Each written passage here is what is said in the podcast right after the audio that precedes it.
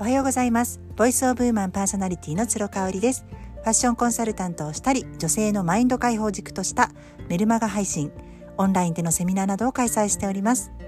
フランスからリモート買い付けをしたアパレルやアクセサリーをラローブフルフルというブランドにて展開しております。オンラインショップをご覧ください。はい今日はまあ、日曜日ということで雑談してもいいかなというふうに思ったんですけど昨日雑談をしたのでね今日はねちょっと私の中でまだまとまりきってないんですが皆さんどう思いますか？というような内容になります。えっ、ー、とグータンヌーボヌーボっていう夜中の番組ありますよね。関西だと関西テレビ系列になるんですけれども全国ネットだとはっちゃんかな？えーと、フジテレビ系列になると思います。今田中みな実さんと長谷川京子さんと西野七瀬ちゃんと、えー、満島真之介さんの4人であのやっててであの持ち回りでねゲストを呼んでトークをする計3人でトークをするっていう番組まあご存知の方いらっしゃいますよね。私これえっ、ー、と松島直美さんとかが優香ちゃんとかが出てる時は一切見てなくってまあ時々見てたかな。ただあの深夜の番組なので録画してみるほどでもないなという感じだったんですよ。で正直そこまであんまりその女性同士のねタレントさんとかの話をすごい聞きたいかっていうとそうでもなかったしであの今ほどこう「セブンルール」とかもう「情熱大陸」とかすごく好きで見てるんですけど「プロフェッショナル」とかあんまりこう密着番組みたいなものって20代30代の時ってあんまり興味なかったんですよね。もう自分の生活の方でいっぱいいっぱいで。でもあの今はねオンデマンドで見れたりとか、まあ、あのグータン・ヌーボ・ヌーボはすごく好きであの今となっては録画して毎週見てるんですよ。まあ、セブンルールの後後にやってんのかな、うん、あの同じ日にやってるので一緒に録画見ちゃえっていうところもあるんですがまあね、あのー、田中みな実さんにしても長谷川京子さんにしても他のお二人にしてもすっごくこの番組を通してファンになったっていうのはありますね。特に長谷川京子さんってね、あのー、ドラマで見る顔とそのサバサバした実物というかそのトークバラエティで見せる顔ってなんかいい意味ですごくギャップがあってね。いいんですよ。なんか大人の女性っていう感じなんですよね。あのー、まあその美容のやり方に関しては賛否両論あるみたいですけれどもすごく綺麗だしね。でご自身に向き合ってるっていう感じがしててこう自分流の、えー、ビューティー度を突き進んでるって感じでそれは子育てにおいても人生においても仕事観においてもそう感じることがすごく番組を通して多いんですよね。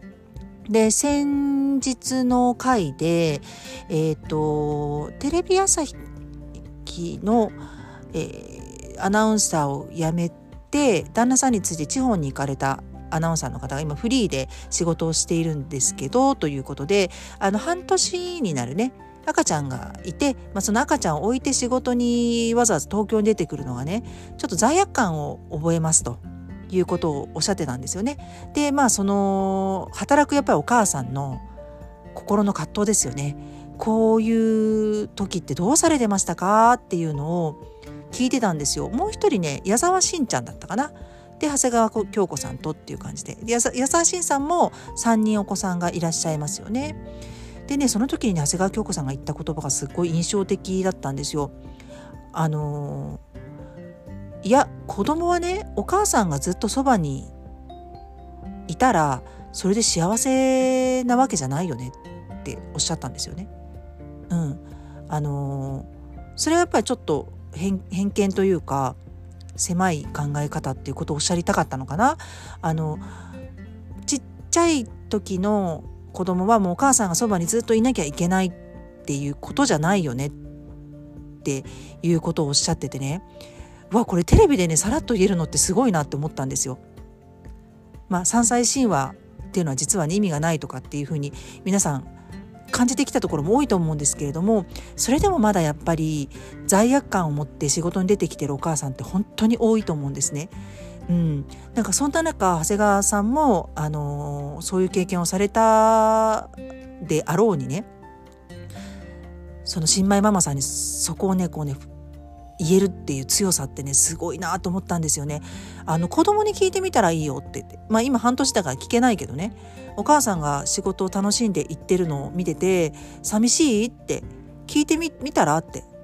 うん、お母さんがいやいや言っててねあのあなたと本当にあのいられない時間が辛くて辛くてって言ったらそれは辛いかもしれないけど自分が楽しんであの幸せを感じてやってる仕事に行ってる姿を見てね子供が嫌なわけないよっていうことをおっしゃっててねこれすごく深いなと思ったんですよね。で特にやっぱ日本人のお母さんはこういう考え方に陥りやすいかなと思うんですよ。その子供のそばにずっといなきゃいけないっていうね。まあ、やっぱ三歳神話っていう言葉があるくらいですからね。欧米を見ると結構アウトソーシングしてますよね。もうベビーシッターさんを雇うっていうのって別にそのセレブじゃなくてもみんなやってるって言いますし、あの特にねフランスなんかはね、えーと、中学校に入るまで送り迎えを絶対しないといけないんですよ。一人であの歩かせちゃいけないっていうふうに言われてるんですよね。そうだからあの学校の送り迎えも必ず親がついてこなきゃいけない。11歳とかそのぐらいまで。だから親の負担って言ったらすごいものだと思うし日本以上にダブルインカムが多いのでねできないお母さんもいらっしゃいますよね。しかもあの少子化が叫ばれる日本と比べてフランスってめちゃめちゃ子だくさんだしね。うん、だからやっぱりこう頼むっていうどんどんどんどんやってくれる人に頼んでいくアウトソーシングしていくっていうことってもう慣れでしかないなと思うんですよね。例えば私たちの世代がそういうことにまあ慣れつつある世代ですよね。どんどんやってらっしゃる方もいらっしゃる。でおそらく私たちの子供の世代になったらもっと慣れてくる。その次ぐらいの世代になったら本当にお母さんってうん、あの子供に心は寄り添っているけれどもあの自分の仕事ライフワークをこう突き進んでいくっていう方が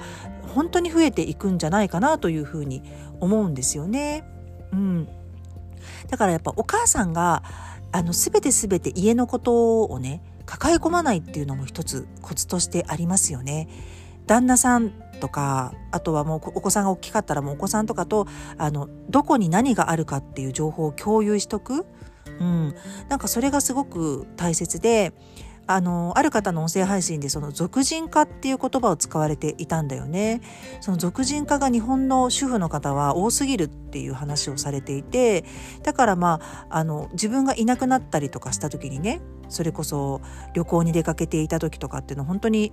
家族が困っちゃうような状況だったら出かけられないですよね。うん、であの先日ね私のお友達のお母様があの急に亡くなられたっていうニュースが飛び込んできましてただこのお母様はねもうお子さんたちはみんな成人して家を出られているのであのお父さんと2人暮らしだったらしいんですけれどももうとにかくね断捨離をしまくって収納をねきちんとされていたらしいんですよ。なのでいきなりねお家からまあ、いなくなられてしまったわけですよね。それでもね、あの、残されたお父さんが全く困らなかったっていう話を聞いて、うわ、これね、すっごい大事だなと思ったんですよね。そういう意味では収納術とか、収納テクとか、そういう断捨離とかって、自分が楽になるためにも必要なんだなってすごく思ったんです。月末に私ね、あの、まず台所の断捨離をプロの方にお願いしてやることになってます。もう台所だけでも6時間ぐらい、3時間ぐらいかかるって言われてて、カウンターのところも含めると6時間ぐらい計かかるって言われてるので、ちょっとね、覚悟して、ここはね、やりたいと思います。ただ、その、片付けた後のね、情報のシェアを必ず主人とするようにしたいので、まあ、できたら主人にもその日リモートにしてほしいっていうふうにお願いをしてるのね。本当にそれ私がしないといけないことっていうのって